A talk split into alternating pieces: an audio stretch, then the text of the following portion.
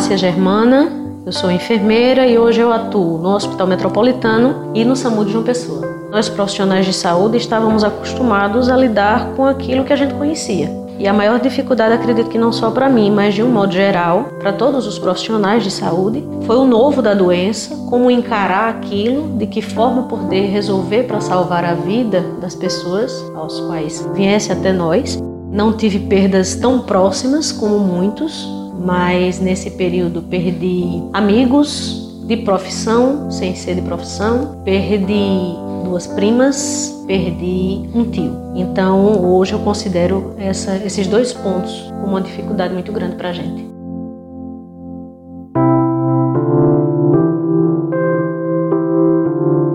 No início eu apresentei um quadro de síndrome, desenvolvi na verdade síndrome pós-trauma, né, que eu já tinha tido isso na perca de minha mãe há três anos atrás e no início da pandemia eu voltei a apresentar os sintomas. Rapidamente eu consegui visualizar isso, consegui perceber e voltei para a medicação e fui novamente à consulta com o médico, né, para que ele me acompanhasse. Isso durou cerca de quatro, cinco meses. Desmamei a medicação, né? Passei a fazer uma, um tratamento alternativo para poder controlar mais a ansiedade, que foi o que de fato pegou bastante no início. E hoje, assim, o estresse o estresse que a gente vive, em meio às perdas, que também está ligado às perdas, mas o estresse de ainda não compreender algumas coisas, muito já foi esclarecido, e também essa questão do estresse com relação às vacinas, né? É o que hoje me deixa muito apreensiva é a questão das vacinas. Quando chegará para todo mundo? Em uma pesquisa realizada pelo Núcleo de Estudos da Burocracia da Fundação Getúlio Vargas, com 1.829 profissionais de diversos campos de todas as partes do país, 80% deles afirmam que tiveram algum problema de saúde mental ao longo do último ano. Participaram do estudo médicos, enfermeiros, agentes de saúde comunitária, fisioterapeutas, entre outros. Neste episódio, vamos abordar questões em relação à saúde mental dos profissionais da linha de frente em meio à pandemia da Covid-19 no Brasil.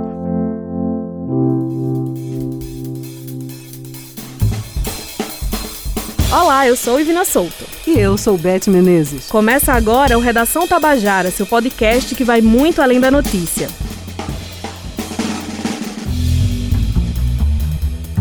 Você confere aqui, em uma abordagem diferente, os principais assuntos do momento. Este é um conteúdo da empresa paraibana de comunicação gerado exclusivamente para as plataformas digitais.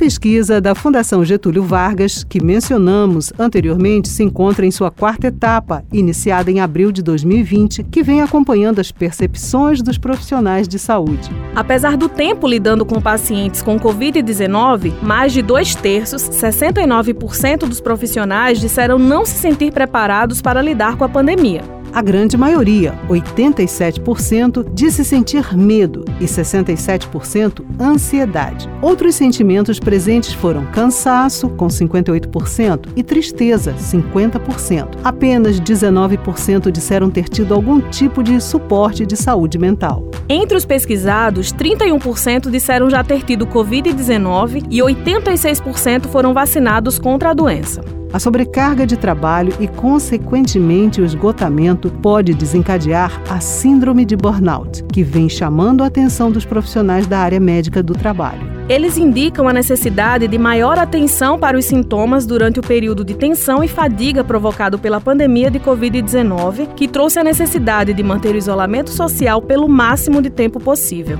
saúde mental, de forma geral, ela sempre foi essencial. Só que o que acontece é que muitas vezes as pessoas deixavam para depois. Então, com a pandemia, muitas pessoas que, por exemplo, tinham a tendência a desenvolver algum sintoma ansioso, começaram a desenvolver devido às novas mudanças que aconteceram. Foi mudança no trabalho, na forma de trabalhar, foi mudança é, na forma de estudar, na forma de se encontrar, de se relacionar com pessoas. A cobrança aumentou de forma gigantesca e o medo. Esses profissionais que estão na linha de frente, eles começaram a trabalhar com o medo. O medo começou a ser algo muito presente neles. Esta é Ludmila Carvalho, psicóloga clínica. Ela concedeu uma entrevista ao jornalista Marcos Tomás. E essa insegurança de saber como proceder, de ver pessoas adoecidas falecendo ali diariamente. Então, tudo isso mexe muito com a saúde mental desses profissionais que estão na linha de frente. Então, todos esses sintomas de ansiedade, de depressão, que eram, digamos assim, guardados para um outro momento ser cuidado, ou até mesmo algo que a gente achava que poderia não ser uma ansiedade, poderia não ser um sintoma depressivo, nessa correria toda da pandemia, eles foram intensificados. Então, a pessoa que não, não sabia que poderia desenvolver sintomas ansiosos começou a desenvolver e muitas vezes não sabia o que aquilo significava. E realmente significava esse déficit na saúde mental. Devido a toda essa cobrança, devido a toda essa mudança e a procura dos profissionais de saúde no consultório aumentou muito mais, porque a gente viu que essa cobrança ela estava muito presente, o adoecimento também acabou sendo algo muito presente. Então, de fato, teve toda essa mudança e esse número a mais devido ao momento em que está se vivendo, essas questões de adoecimento que muitas vezes não foram levadas em consideração no início ou foram deixadas para depois, e aí acabou trazendo, de fato, esse adoecimento, principalmente no que se refere à ansiedade. É uma, uma questão muito presente no consultório hoje em dia, principalmente no Brasil. E como você bem pontuou, a sensação de ansiedade é algo que acompanha a humanidade desde sempre, mas essa intensificação registrada nesse período de pandemia já aponta também para o um surgimento de novos distúrbios, né, ou de agravamento de sintomas e que podem desembocar em outros tipos de doença? Não de novos adoecimentos, mas de adoecimentos que talvez a gente não tenha tanto conhecimento. Hoje em dia é muito comum a gente ouvir, ah, eu tenho ansiedade, eu tô com ansiedade, eu tenho muita ansiedade. E como eu falei, né, a ansiedade é algo presente em todos nós seres humanos. Não existe tratamento no mundo que vai fazer a gente viver sem ela. Só que a gente tem que saber regulá-la. E é justamente essa desregulação que causa o adoecimento. O transtorno de ansiedade generalizada é justamente essa desregulação dessas emoções, desses sentimentos que não estão bem posicionados aí. Mas, junto a elas, podem surgir outros adoecimentos. Por exemplo, a fobia, que é um, transtorno ansioso, do grupo dos transtornos ansiosos. O toque, o toque é algo que apareceu muito no consultório também. Por quê? Porque hoje em dia a gente, se tocar em alguma superfície, imediatamente tem que lavar as mãos, se higienizar justamente com medo dos adoecimentos do coronavírus. Então, muita gente apresentou mais ainda sintomas de toque justamente por isso também, né? Intensificou ainda mais. Então eu poderia dizer que não é que surgiram novos, mas despertou outros adoecimentos que a gente já falava, mas que talvez fossem tão falados, não fossem tão presentes no consultório. E acabou que, devido a tudo isso, aconteceu esse aumento. Tem outros adoecimentos também, como, por exemplo, os adoecimentos psicossomáticos, que são aqueles que a gente acha que está sentindo, né? Que, ai meu Deus, o que é que está acontecendo com o meu corpo? O que foi essa manchinha que apareceu? E eu não sei por que é que eu estou sentindo tudo isso, mas são doenças físicas muitas vezes físicas, que eles vêm por causa de um adoecimento emocional. Eu idealizo um tipo de sintoma e eu começo a apresentar aquele sintoma de forma física. Um bom exemplo disso é a falta de ar. A falta de ar é um sintoma muito presente no coronavírus, né? E é um dos que, que, as pessoas mais ficam em alerta. E na ansiedade também. Então, as pessoas que acham que podem estar com coronavírus ou que é, estejam com o adoecimento ficam observando muito essa questão da respiração e isso pode até piorar os sintomas, porque muitas vezes diz respeito a uma questão ansiosa e eu já começo a imaginar que pode ser um adoecimento por causa do Covid e, enfim, gera toda essa preocupação a mais, né? Ludmilla, e a respeito do pós-pandemia, vamos avançar um pouco o processo. Você citou a questão do toque, e isso naturalmente remete direto às relações sociais e a gente pensa o que se vislumbra no campo da psicologia, dos reflexos dessa época que a gente vive, dos respingos disso no futuro e nessas relações humanas. Eu diria que respinga coisas boas e coisas ruins. Mas o que de bom a gente pode tirar disso? Eu acho que a prevenção, sabe? No início, quando eu falei exatamente desses adoecimentos que a gente guardava numa caixinha e achava que eles não iam aparecer, botava debaixo do tapete, e de repente aconteceu algo maior que fizeram eles aparecer, então a gente começa a ter mais esse cuidado. Hoje a questão da saúde mental é algo muito falado. Hoje em dia não existe mais tanto o tabu de se dizer, eu não posso dizer que faço terapia, eu não posso dizer que vou ao psicólogo, por exemplo. Hoje não se trata mais de uma vergonha, né? As pessoas eles procuram ainda mais esse lugar. Certo que ainda existe sim, né, o tabu, mas que a gente está conseguindo quebrar. Então, de bom quando eu disse bom e ruim, eu traria essa questão da prevenção. Não, eu, eu acho que isso é um sintoma ansioso, então eu vou procurar um tratamento, eu vou buscar é, um profissional para que isso não venha a crescer, a intensificar. E o lado negativo é exatamente isso que eu falei agora há pouco, né? Existem alguns adoecimentos que foram guardados e que nessa época eles foram intensificados e que podem surgir de outra forma. O toque é, está dentro dos transtornos ansiosos e ele pode iniciar realmente como algo pouco simples, entre aspas, né? Simples entre várias aspas. Mas que se não for tratado, realmente pode gerar. É uma doença muito incapacitante, né? O toque. E é algo que a gente começou a observar dentro do consultório. Que pessoas que falam que quando chega em casa tem uma. Lógico que a gente tem que ter todo o cuidado, mas que tem um cuidado bem redobrado. Pessoas que não conseguem mais sair dentro de suas casas porque tem medo de contrair a doença ou de passar por alguém com a doença, enfim. São alguns pontos negativos também que, que a pandemia trouxe com relação à saúde mental. E muito comum também, muito falado, a questão da depressão. Devido a esse isolamento, teve gente que não conseguiu se readaptar a esse novo e acabou desencadeando alguns sintomas ansiosos, alguns sintomas depressivos, que isso realmente pode perdurar aí mais tempo, né, e que precisa de um tratamento também para que a qualidade de vida volte. E além de tudo, quando a gente voltar, né, para esse se a gente conseguir voltar a esse normal de antes, a vida como era antes, eu tenho certeza que pode acontecer também o medo de enfrentar isso novamente. Não tem mais perigo, mas será que não tem perigo? Como é retornar para o que era novo, né? Para o antigo, digamos assim. Então, isso também pode ser uma questão que venha a surgir mais fortemente no futuro. Esse medo de retornar às atividades de forma normal, de ter esse contato, de não usar máscara, de não precisar do álcool em gel, por exemplo. Isso pode sim trazer algumas dificuldades, alguns medos, algumas questões emocionais mais fortes aí para o futuro futuro também. Retomando o foco agora aos profissionais né, que estão na, na, linha de frente, os trabalhadores essenciais nesse período de pandemia, eu queria que você falasse um pouco sobre a síndrome de burnout e no que essa síndrome pode impactar especialmente esses profissionais que estão atuando nesse período. A síndrome de burnout é algo que sempre existiu e significa esgotamento, de forma bem simples, assim bem resumida, é esgotamento. E esse esgotamento ele se dá exatamente pelo excesso de trabalho da cobrança do trabalho. Eu preciso fazer meu trabalho, tenho essa, essa responsabilidade para cumprir. E não é algo como a gente costuma fazer no dia a dia. É algo que realmente você leva para casa, você leva para o seu lazer, você leva para sua família. E quando a pessoa adoecida ele começa a perceber, ele traz esses adoecimentos físicos e emocionais como a gente antigamente chamava de estafa, né? Antigamente a gente falava, falava da estafa, né? Que eram pessoas que entravam no trabalho e não conseguia mais trabalhar, não conseguia mais produzir e por não conseguir gerava essa cobrança por um dia ter conseguido demais.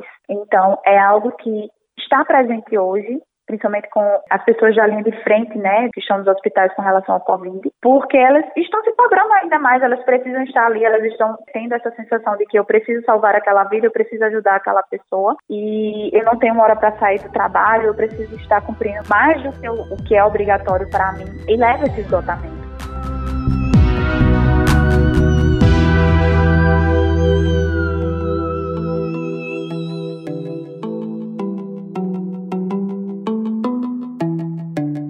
Uma pesquisa da Fundação Oswaldo Cruz, a Fiocruz, que analisou o impacto da pandemia e do isolamento social na saúde mental de trabalhadores essenciais, apontou que sintomas de ansiedade e depressão afetam 47,3% desses trabalhadores durante a pandemia. No Brasil e na Espanha, mais da metade deles e 27,4% do total de entrevistados sofre de ansiedade e depressão ao mesmo tempo. Além disso, 44,3% têm abusado de bebidas alcoólicas, 42,9% sofreram mudanças nos hábitos de sono e 30,9% foram diagnosticados ou se trataram de doenças mentais no ano anterior. De acordo com a Organização Mundial da Saúde, no Brasil, 11,5 milhões de pessoas sofrem com depressão e até 2030 essa será a doença mais comum no país. De acordo com a Organização Mundial da Saúde no Brasil, 11 milhões e meio de pessoas sofrem com depressão e até 2030 essa será a doença mais comum do país como isso vem desencadeando um problema de saúde pública, como ficam os direitos desses profissionais da linha de frente. Quais são os direitos deles? Quais garantias na Constituição eles podem ter nesse período e também no pós-pandemia? É um momento delicado, de muita pressão, em que esses profissionais, mais do que nunca, precisam lidar com o sofrimento alheio e com o próprio sofrimento. Essa é a voz da advogada trabalhista Ana Carolina Maciel, que concedeu essa entrevista para a repórter Camila Alves. Em primeiro lugar, é, esses profissionais têm direito a um ambiente de trabalho equilibrado, apesar do momento, né, receber equipamentos de proteção individual e tudo que evite a possibilidade de adoecimento. Já em casos de contaminação pela Covid, o contágio é considerado acidente de trabalho para os profissionais de saúde e essas pessoas têm direito à estabilidade no emprego. No caso da empregada gestante, que seja profissional de saúde, ela tem o direito de ser afastada do trabalho presencial e deve executar suas atividades exclusivamente em home office. E aí entra também um outro caso, que são as questões de esgotamento mental, né, decorrente dessa atividade tão estressante. E aí esses trabalhadores podem se afastar de seus postos de trabalho pelo INSS e aí eles vão passar a receber, sendo o caso, o benefício previdenciário. E a última situação é uma lei, agora que surgiu em março de 2020, ela determina o pagamento de uma indenização no valor de 50 mil reais, que deve ser pago em parcela única, ao profissional da área de saúde que se contaminou pela Covid-19 e ficou incapacitado permanentemente do trabalho. Essa lei prevê que, em caso de morte desse profissional de saúde, o valor vai ser destinado aos dependentes, né, aos que são habilitados na Previdência Social ou aos herdeiros.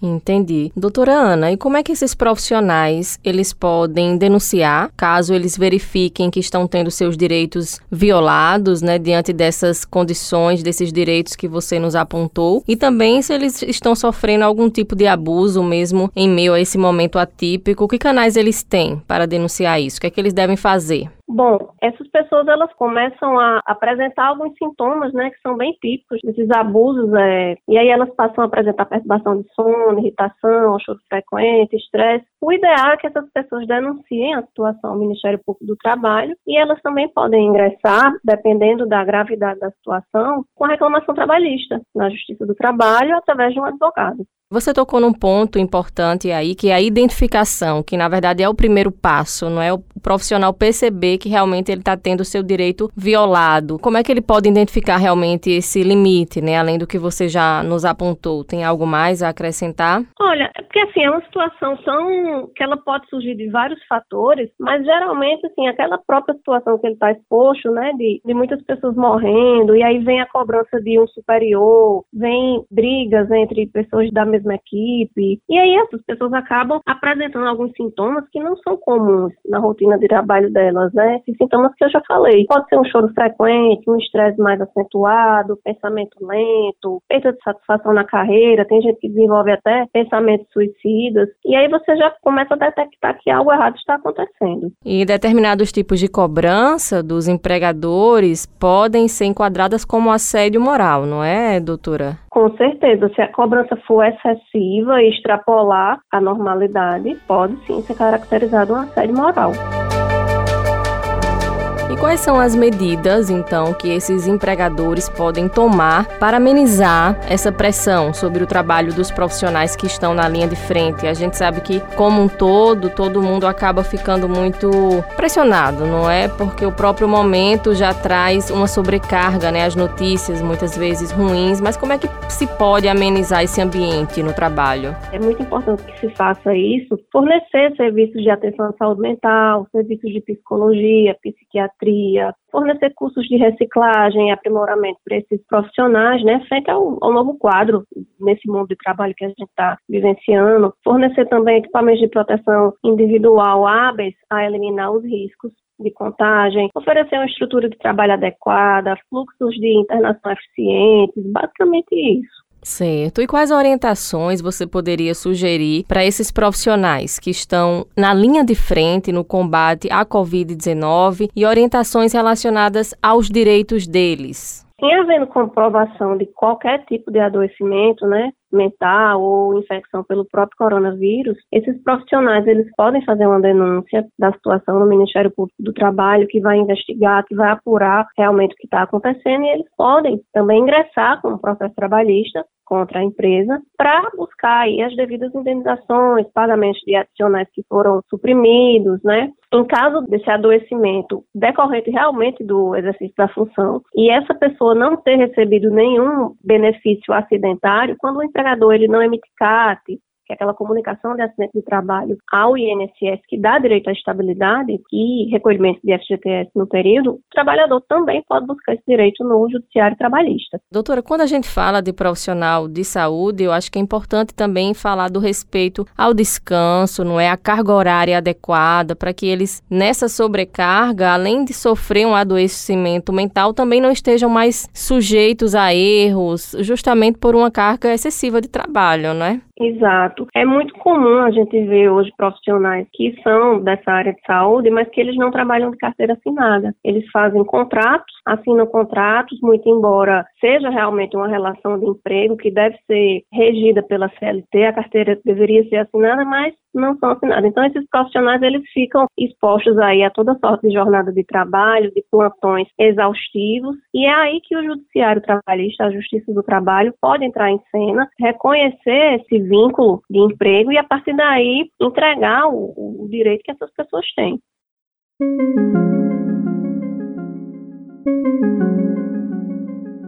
Meu nome é Cristiane Carmen, sou nutricionista, trabalho na área de nutrição clínica no Hospital Metropolitano Dom José Maria Pires e atuo também no núcleo de apoio à saúde da família no município de Goiânia, Pernambuco que mudou na minha rotina, eu poderia pontuar a questão do trabalho. Eu trabalho em nutrição clínica há um tempo, desde que eu me formei, né, quando terminei a graduação. Em 2005, por exemplo, eu fui residente no Hospital Oswaldo Cruz, em Recife. E na residência eu morei no hospital praticamente durante dois anos. E eu não me lembro de uma rotina do hospital como eu vivencio hoje, por exemplo, nessa área hospitalar. Hospital e UTI, por exemplo, sempre foram né, locais de recuperação, de estabilização do paciente e não havia esse índice de mortalidade, esse estresse realmente que a gente passa hoje no meu no trabalho, nessa área hospitalar. Né? Então mudou realmente esse perfil dentro do meu trabalho.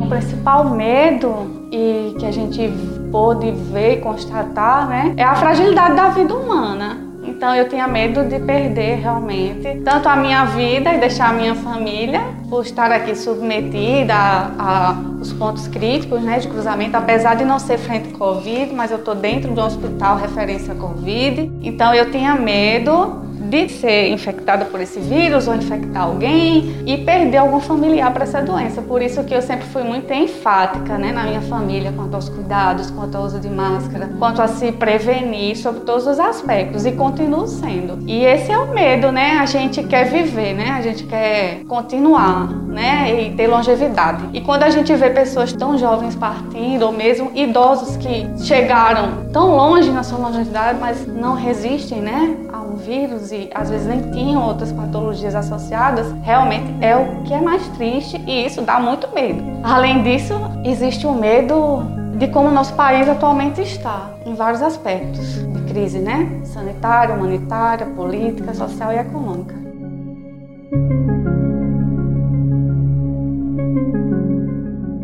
O medo de levar o vírus da Covid-19 para dentro de casa é alto. E apesar dessa angústia e também da insegurança dos profissionais da linha de frente, eles ainda se mostram confiantes e determinados no combate ao coronavírus. Para esses trabalhadores, a nossa gratidão e agradecimento pelos esforços e dedicação.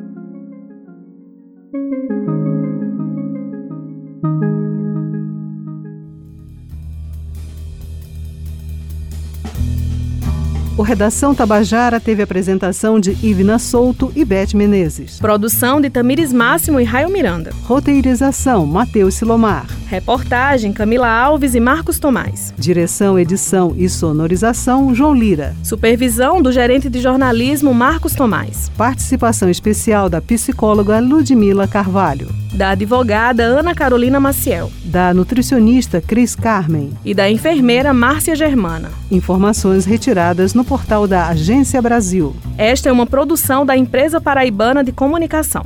O Redação Tabajara se encerra por aqui. Até o próximo episódio. Obrigada pela escuta e até lá.